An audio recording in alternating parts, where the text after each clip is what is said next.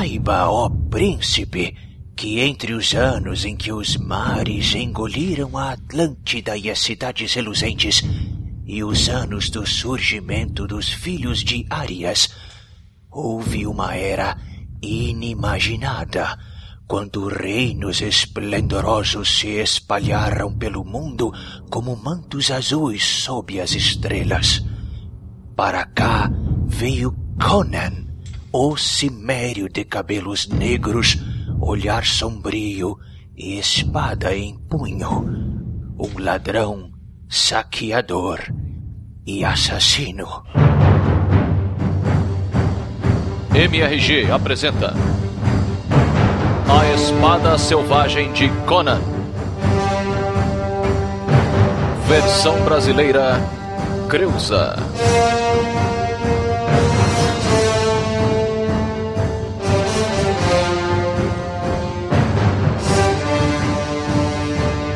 Bom dia, cães sarnentos. Boa tarde. Boa noite! Que Cronos amaldiçoe! Estamos começando mais um Matando o Robô Gigante. Cron! Eu sou o Beto Estrada e estou aqui com Afonso da Ciméria. Solano. e diretamente de Brasília Diogo, eu gosto de espada braga. e das páginas de Conan, por que não? É, só eu, Rodney Bukemi, o Cimério Nórdico de Belo Horizonte. Afia essa espada aí e bota pão de queijo na fogueira que chegou. Barbaridade! Já tá ardendo pãozinho de queijo aqui. Rodney Bukemi, desenhista. Pra onde você já trabalhou, Bukemi? Já perdeu as contas já, né? Você nem sabe mais pra quem você Pô, desenhou. cara, eu já trabalhei Marvel, DC Comics, Dynamite Comics, Hum. é, Zulu Entertainment, Bukemi Produções, Isso. meu quadrinho autoral. Um dos últimos trabalhos do Bukemi que eu achei irado, tirando os autorais dele, é ele tava desenhando o Kiss Army, né? Isso, olha aí, ele desenhou o Kiss. Desenhei duas minisséries do Kiss, Kiss Zombie e Kiss Blood and Stardust. Nessa do Kiss, o Bukemi, ele me apodreceu entre os zumbis de Nova York. Jesus. Olha aí. Tô lá fedendo em- na Times Square, não, é não? Exatamente. Com a sua mochilinha e sua jaquetinha de couro toda apodrecida e fedendo.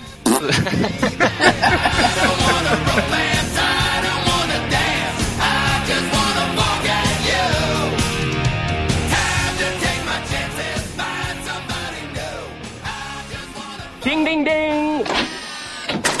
Didi Braguinha, enquanto flexionamos os Músculos entumecidos. Para falarmos do Conan, nosso amigo Cimério, é, nós temos dois recadinhos rapidamente aqui para as e os ouvintes do MRG, Didi. Exatamente, Afonso Solano. Primeiro recado, um recado muito rápido, muito simples, que eu vou pedir só a colaboração. Eu, Diogo Braga, sim, tenho um podcast chamado Board Didi, que é um podcast sobre, sim, javalis. Não, não é sobre javalis, é sobre board game e RPG, exato, é específico sobre isso. Afonso Solano já esteve lá nos últimos episódios lançados, onde falamos sobre o mundo fantástico de Kurgala, criado por ele. Muito divertido. E o Board D está participando do prêmio Ludopedia, que é um maior prêmio que vai premiar, obviamente, é, os podcasts, as mídias, né, que falam sobre board games e RPG. E o Board D acabou de ser classificado para a final, e ele é um dos cinco finalistas. E é nesse momento que eu venho aqui pedir o seu apoio. Preciso que você entre aqui na postagem, clique no link, vai lá no podcast e vota, bo- clica na Board D. Eu quero Board D como campeão. Qual é o no endereço aí, Didi? Pra galera que tá abrindo agora, agora o navegador e não quer olhar a postagem porque tá com preguiçinha. ludopedia.com.br barra prêmio Ludopedia. Ludopedia é ludopédia, como Wikipédia. Exatamente, é ludopedia, né, ponto .com.br sem acento, barra prêmio Ludopédia.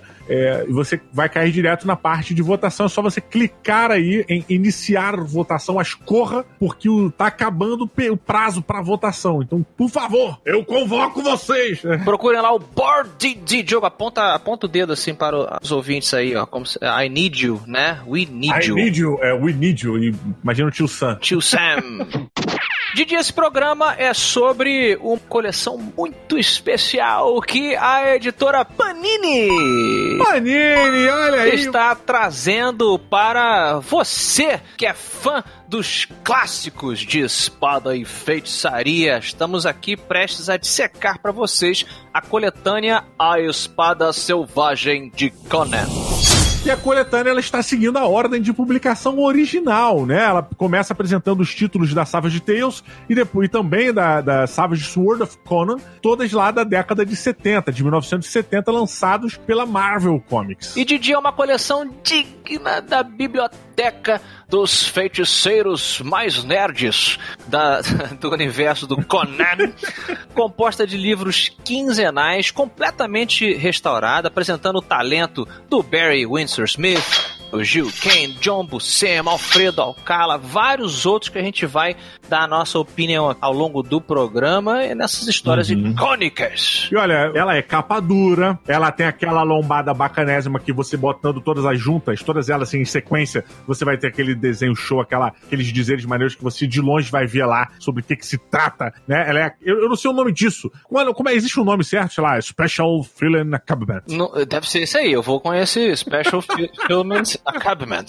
Além das histórias, a gente tem ga- galerias de arte, galerias de capa, dossiê com relatos de pessoas falando sobre as origens, sobre as é, quem, quem era Robert. Howard, de onde veio Conan, como surgiram personagens, como surgiram as capas, quem eram os desenhistas, biografia dos autores, como eu já disse, e diversas outras ilustrações que têm a ver com esse universo do Conan. E agora que nós estamos todos tentando ficar bastante tempo em casa, Didi Braguinha, você pode receber esta coleção diretamente na sua residência com desconto e frete free. Para você que vai assinar a coletânea do Conan, você entra em assinepanini.com.br barra Conan Afonso Solano. Que, na minha opinião, é a melhor opção que você já recebe em casa e você não tem erro, não tem como não completar essa coleção que vocês vão ver que a gente elogiou bastante. Lembrando aqui que se você entrar na loja online da Panini, que é loja.panini.com.br, você encontra os valores promocionais para a primeira edição de R$ 9,90 e das outras, né, da segunda em diante, você encontra R$ 29,90. E se for assinado, então, meu amigo, tem descontinho. É isso aí, Didi. Então passe óleo nos seus músculos e na sua espada também. Aproveita o óleo nos dois e vamos migrar para o mundo do bárbaro mais descamisado da literatura.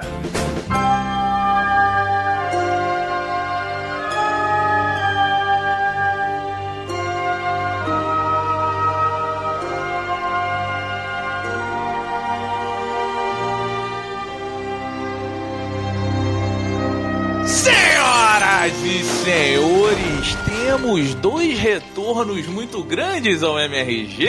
Primeiro, nossos amigos da Panini. Panini! Panini! Panini! Chegam aqui de volta e trazendo um clássico, meus amigos, o Bárbaro Conan. What is best in life? To crush your enemies, see them driven before you, and to hear the lamentation of their women. That is good. That is good. As histórias dessa graphic novel são adaptações em quadrinhos dos contos originais do Robert E. Howard, né, o criador do Conan, e considerado o autor que cristalizou o gênero de espada e feitiçaria. É aquela coisa, a pessoa pega elementos que vieram de antes dele, mas ele realmente sacramentou essa estética da espada e feitiçaria, catacumbas, heroínas e heróis, princesas raptadas, dragões monstros. O Howard não tinha muita coisa pra fazer na, na, na época dele, né? Então ele lia muita coisa. Tem Ele- muita internet, É, não. não tinha internet. Não tinha internet. 1920 não vai ter internet. Era box e álcool. Era o que ele fazia. assim, Box, álcool e cigarro. Porra, meu parceiro, velho. Porra. É, então, ele lia muito. Então, uma das influências dele, né, já até citado em alguns, algumas biografias dele, é o Anel do Nibelungo, Sim. que é um conto, né, de cultura nórdica e tal, Exato. que tem muito a ver com o universo do Conan. Não, e, e essa, essa origem, né, da, do- da base dos personagens dele, que o Afonso comentou, o Rodney continua, ela também tá com muita coisa de mitologia grega, né, desses heróis, os, as paradas nórdicas, do Beowulf, o próprio Anel de Nibelungo. O, o Robert Howard, ele é, ele tem um personagem talvez mais famoso do gênero, mas como o o Afonso deixou claro, não foi ele que criou. E uma coisa que eu achei muito importante em, em cima dessa, desse momento, dessa criação dele, da base e origem, é que ele fazia parte de um grupo de escritores que foi, até hoje, são referências para a gente na cultura pop. Grandes escritores dessa época, o próprio H.P. Lovecraft, Uhum. tem contos que são muito, que são muito relevantes para a cultura do capa-espada. E eles tiravam, pegavam emprestados elementos uns dos outros, né? Você Sim, tem Sim. criaturas que sangram do Uhum. universo do Lovecraft para o universo do Robert Howard. Cidades, né, cara, também. Nomes, exato. Porque o Robert Howard criou esse universo que existiu, esse, esse período histórico entre períodos históricos, para quem não, não conhece muito o personagem, está conhecendo aqui hoje, realistas. Então Uhum. ainda existiam monstros primitivos e as sociedades que depois ruíram ainda estavam vivas e aí realmente pegava emprestado de tudo quanto era cultura e história do mundo, junto com obras de, de outros artistas, né?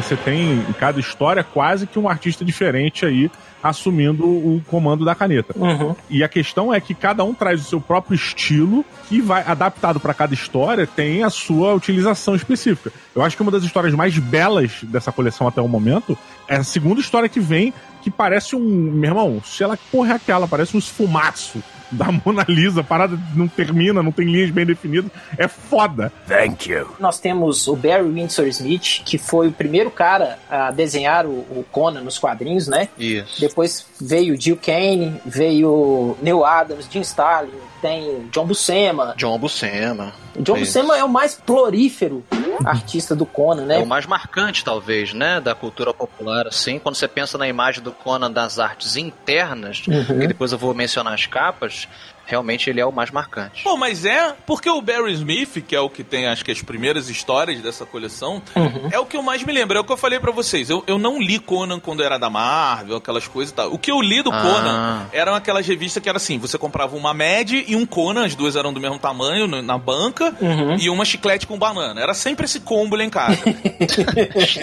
Pô, chiclete com banana é genial. Isso diz muito da, da persona do, do Beto, né? Muito, né? Muita gente aqui, sabe? É. E aí, tipo, cara, eu me lembro, assim, quando eu comecei a ler, eu tive esse retorno. Me parece que a arte do Barry Smith. Ela é a arte que define o Conan. Lógico que você tem outros que foram talvez mais longevos. Mas pra você foi a que marcou mais, né? Exatamente. Marcou como o fio da navalha gelada de Conan. O Buscema ele assumiu o traço do Conan é, como fill, fill in, que é um desenhista substituto do Barry Smith numa história na década de 80. É, eu não, não me lembro o nome da história. Eu lembro que tem a questão de um mago no espelho.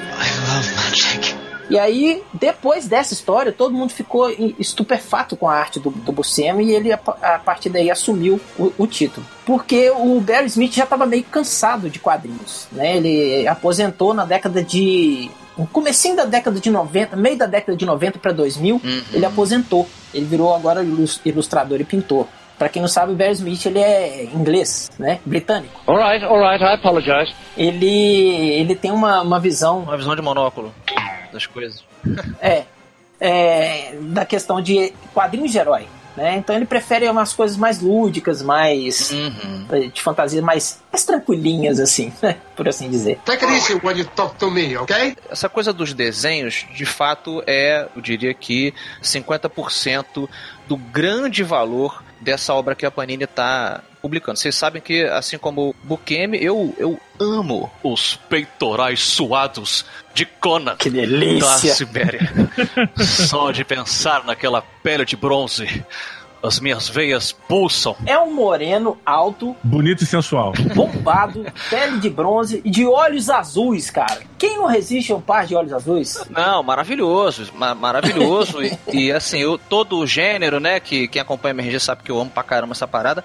E realmente a questão da arte, ela já começa, antes de complementar o que vocês falaram sobre os artistas internos, nós temos a- a- as capas do Boris Valejo, ou Valerro, Boris Valerro. que junto com o Frank Frazetta é uma das Porra. grandes referências artísticas da imagem do- da- na consciência popular do Conan. Devo acrescentar aí, rapidão, Hum. que o Frazetta foi ele que criou a imagem que a gente conhece do, do Conan, de tanguinha de pelo, Isso. espada, braceletes, é ele que criou essa imagem. E aí, passando para a arte interna, vocês comentaram do Barry Smith, né, que tem um traço realmente que eu não gosto muito. As figuras humanas, aí falando mais tecnicamente, se me permitem, as figuras humanas do Barry Smith não me agradam muito. Você vê que tem uma anatomia ali que às vezes não funciona, né? Não é anatomicamente, não, Beto. Se, se, por exemplo, se eu for dar um exemplo de desenho com anatomia é, completamente equivocada, você está falando de Dragon Ball. You have offended my family. Dragon Ball tem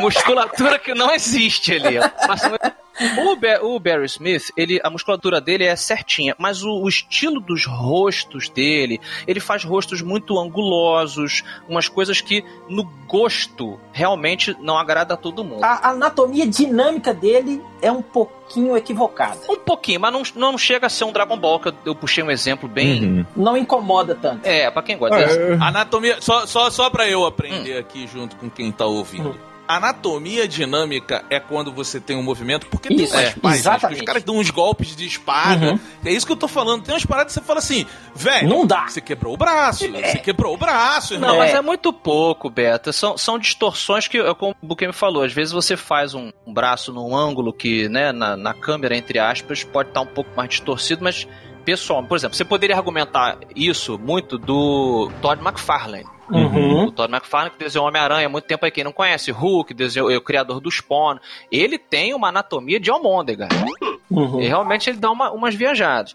Agora, o John Buscema, cara, ele é considerado, e aí no meu gosto pessoal aqui, ele é um, cara, é de você parar. É o Michelangelo dos quadrinhos. Nossa, é o Michelangelo, é de você parar e ver uma, uma, uma abertura de história que você, você tem uma catacumba, você tem uma cidade, cara, e o homem e a mulher agachados, as sombras, a, a, Uhum. os músculos da mulher e do cara. Isso era uma revista em quadrinhos, cara, considerada como o nome sugere, Uhum. pulp, né? Barata. Olha a qualidade da parada. Awesome! E tem um outro elemento que eu coloco pra vocês aqui que é muito importante a gente considerar. O elemento da obra cinematográfica do Conan teve um grande impacto, cara, Uhum. em como os artistas retratavam o Conan.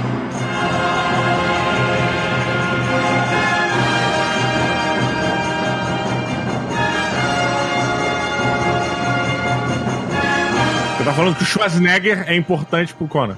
Course. Muito, Muito. muito. O Bukemi sabe, cara. Ele nos livros, ele é descrito como um homem forte, mais, mais delgado, mais ágil, que é mais até a pegada do Barry Smith. Uhum. Uhum. O, Bu- o Bu- eu já falo Bukemi. Mas o, o Bukemi também faz, mas o, Bu- o, o Buscema, ele já fazia um Conan mais fisiculturista, Uhum. É. né? Eles já, inclusive, botam nas revistas aqui alguns trechos da, dos contos quando eles eram publicados na World Tales. E, em geral, o Conan, ele era tipo um bucaneiro, cara. Tava de bermuda e botas. A referência que os artistas da época em que o Howard escrevia os contos, né, para Weird Tales e outros outros é, pulps, né, eram as pinturas gregas, greco-romanas. Sim, sim, Entendeu? sim. Eram os heróis greco-romanos. É. Por isso que algumas representações eram de bermudinha. Mas nas, nas descrições dos excelentes, acrescento aqui, livros do Robert E. Howard, que é o meu autor de fantasia favorito. O pessoal fala muito do Tolkien, mas realmente o Robert, pra mim, é o cara. Uhum. E as descrições dele são muito mais próximas do que a gente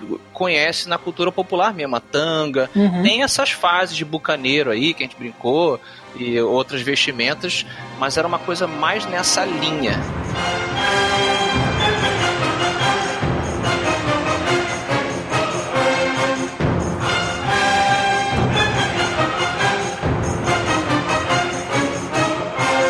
Como a gente espera do gênero de espada e feitiçaria, você tem aqueles elementos, né? É, feiticeiro, despertados de seu sono putrefato, né? Com encantamentos proibidos na escuridão, princesas que pedem ajuda ao Conan contra uma grande conspiração de reinos inimigos e aquelas coisas muito clássicas. E monstros toda a página. E aí tem um, logo no começo, na primeira história, tem um, um dragão, né? O Conan tá junto com a Valéria, Uhum. que é uma, uma amiga dele, é, e muitas vezes amante. É uma corsária. E eles são encurralados por um dragão, eles chamam de dragão. E o dragão, ele é essencialmente um estegossauro. É. Uhum. ele é um dinossauro.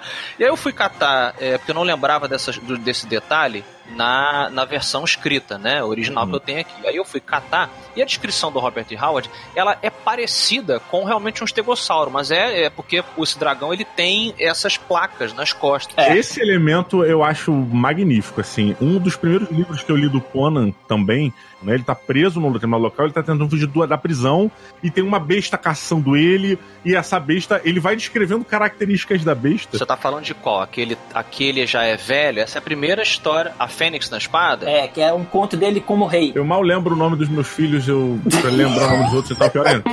O- o- mas é- era um desses que ele, ele vai preso, ele acaba numa, numa prisão, ele se solta, tá fugindo e tem um, um ser bestial atrás dele que ele luta e consegue fugir. Sim. E esse ser bestial é um gorila, é um macacão gigante. Porque quando o Conan tá na escuridão, ele ouve essa criatura, ele sabe, os, os carcereiros falam: ah, a besta da escuridão vai devorá-lo, vai quebrar seus ossos. Aham. Ele vê os crânios dos outros prisioneiros partindo e fala: que criatura seria capaz de quebrar isso com as próprias mãos e tal. E aí você, leitor ou leitora, vai pensando: caralho, que porra é essa? Que, Aham. que tá dentro da parada. Mas quando ele finalmente mata a criatura no escuro, porque ele tem uma faca que a mulher deu pra ele, quando ele, ele olha, é um gorila albino. Uhum. É um gorila semi, assim, meio, meio, sabe, meio deformado. Eu acho que isso é muito recorrente na história do Conan. Você tem um ou outro, acho que na segunda, na segunda revista que a Panini lançou da Espada Selvagem, que tem uma criatura rastejante no calabouço ou nas profundezas. E eles acham que é um demônio, que é um ser holístico. E no final do dia, quando o Conan resolve a parada, você vê que é um tipo um crocodilo, tá ligado? E ele também usa essa desculpa que eu falei no começo sobre o período histórico pra dizer que poderia haver animais que hoje estão extintos e que naquela época ainda estavam por aqui. Né? Então, Uhum. assim, você vai que tinha um dinossauro ali que sobrou. Na época do Conan houve o cataclismo, então teve. Uhum. que separou os reinos, os mundos e tal. Então, muitos animais sobraram e ficaram perdidos, né? Fora do seu habitat natural. É uma mistura dessa fantasia com também o, o conhecimento limitado de De paleontologia, referências, né? É, do que as pessoas tinham na época. A gente pode, é, é mais antigo, mas o, o Edgar Rice Burroughs fazia isso também com Com Tarzan. Princesa de Marte, É. né? E com o Tarzan. Eram algumas referências deles de animais e floresta e tal. Eram limitadas, né? Limitadas ao conhecimento deles. Então rolava essa adaptação. Isso é muito bacana, ainda que eu não acho que isso date obrigatoriamente a obra. Eu, eu, eu reforço que eu acho que é uma obra atemporal pelo gênero dela. É atemporal mesmo.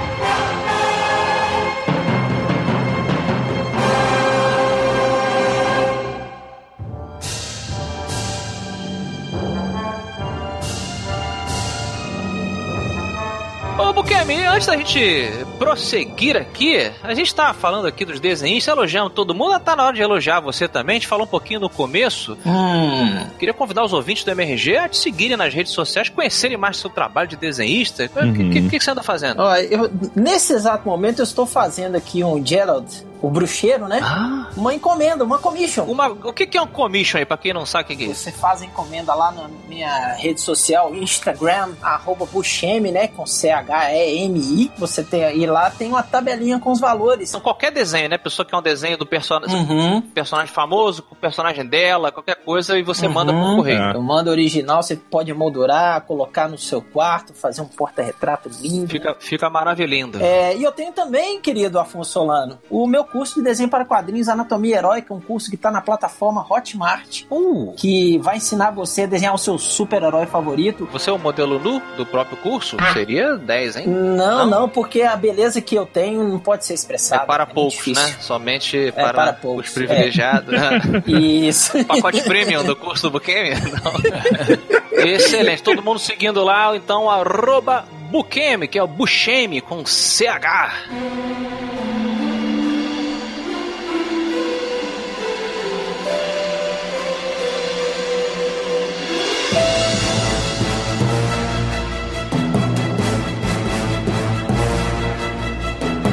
Olha, acho que o- uma das coisas mais bacanas de você ler Conan hoje em dia, principalmente pra galera que gosta de jogar um RPG, gosta de aventuras fantásticas, é você ter um acervo ah, colossal de histórias, de jornadas, de quests, de missões, de premissas para as suas aventuras, cara. O Conan, ele influenciou muitos mestres de RPG em diversas aventuras mundo afora. Inclusive o próprio Gary Gygax, né? Ele Uhum. sofreu a influência do, do Robert T. Howard. Howard. Ele ah, sempre deixou claro que não gostava do Tolkien.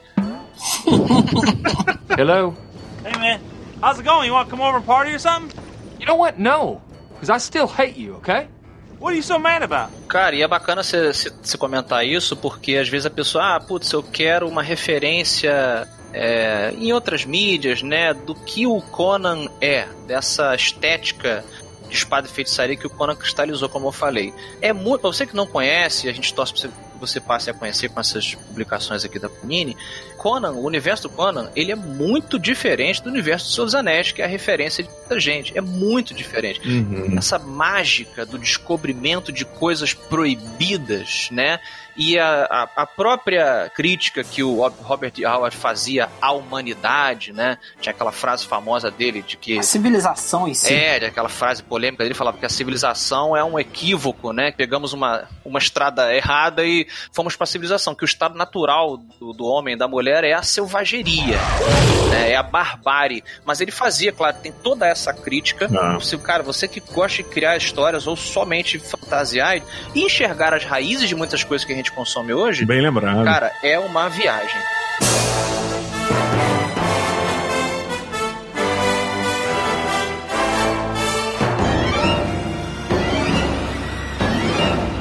Nessas primeiras revistas da Panini, a gente tá vendo ele mais na fase de bárbaro Uhum. para a fase de, de corsário, né? De pirata, navegante e tal. Ladrão também, né? A gente pega um pouco da. Mercenário. Exato. Ele teve Uhum. várias fases, assim. É, mas eu, eu acho que o traço mais característico deles é que ele tenta. Acho que o próprio Robert Howard ele é, é- é muito claro nisso, né? Nas escritas. Ele é um ser humano, né? Na verdade, ele tenta É. se aproximar da realidade de um humano. Exato. Ele não é um ser fantástico que não é abalado pelas tentações do mundo. Pelo contrário, quantas vezes o Conan ele é tentado e ele cede Uhum.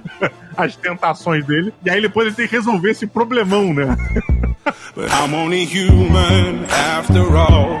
I'm Ele não tem medo de estar em constante contato com o homem primitivo que ele é. Exato. Uhum. Né? Pelo contrário, ele muitas vezes é, cospe contra a civilização e os modos né, da civilização. Ele fala, vocês estão, estão. Que é muito parecido com o que eu falei do Tarzan, da Edgar Rice Burroughs, né, que também era uma crítica ao homem e à mulher civilizados. Vocês estão se enganando, vocês estão se tornando cada vez, na visão do Robert Howard, cada vez que você se afasta do seu natural, você na verdade se torna mais infeliz Uhum. né? Então tem isso no, no, no que o Conan fala, né? Ele se liberta, ele, ele ce- cede aos prazeres da carne, mas quando ele precisa se, se desfazer deles, ele se desfaz, ele segue em frente, né? Toca o barco e vai embora.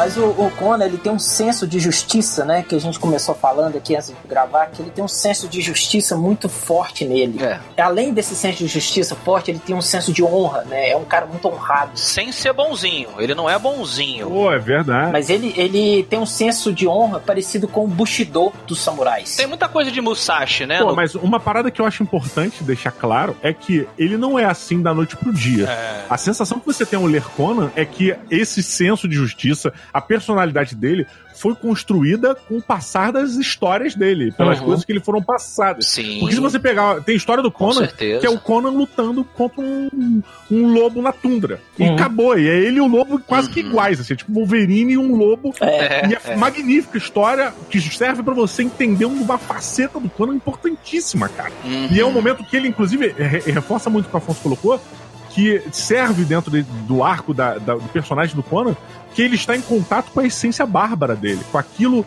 que é, é a- essa brutalidade, essa selvageria bárbara. Ele nunca deixou de ter esse contato. E, os e as personagens que o cercam, elas servem para apontar esse, essas características, sejam para julgá-lo ou para fazer um questionamento para o leitor e a leitora, né? Uhum. Tipo, na primeira história, ele tá, ele, ele tá indo atrás da, da Valéria, ele fala assim: ah, você me deixou sozinho, vamos lá, vamos fazer amor aqui, eu vim até aqui. I'll just be your secret lover. Tal, ele começa a segurar ela e fala: ô, chega, ô, chega pra lá, meu irmão, tá maluco? Isso, dá um tapa na cara, né?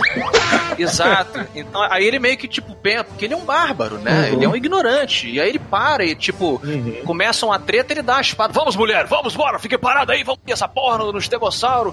Ele realmente é um homem muito rude que tá sendo o tempo todo moldado pelas pessoas e pelas circunstâncias. Ele vai evoluindo. É, ele evolui. Ele evolui, ele evolui muito, porque isso é importante do Conan. Vocês estão falando que ele é muito. é- essa barbárie dele, ela deixa um pouco de existir quando ele vira o Conan Rei. É. Porque aí ele já é um cara mais centrado e tal. Então, assim, é, essa barbárie exagerada que é, é quase o símbolo do Conan, é muito dessa fase que a gente tá lendo nessa coleção, Perfeito. nesse quadrinho. É o começo ele dele, evolui né?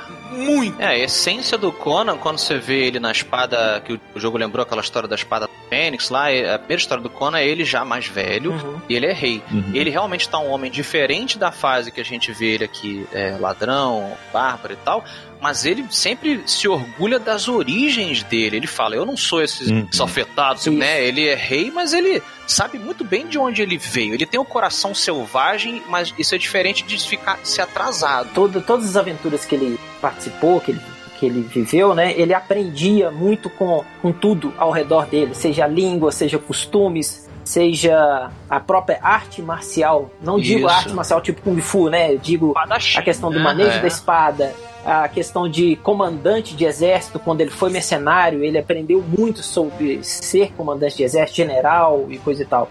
Então ele sempre teve a cabeça muito aberta para aprender. Que depois que ele virou rei, uma das frases dele ele falava que o conhecimento era a melhor arma que ele tinha. E sem perder a essência bárbara dele.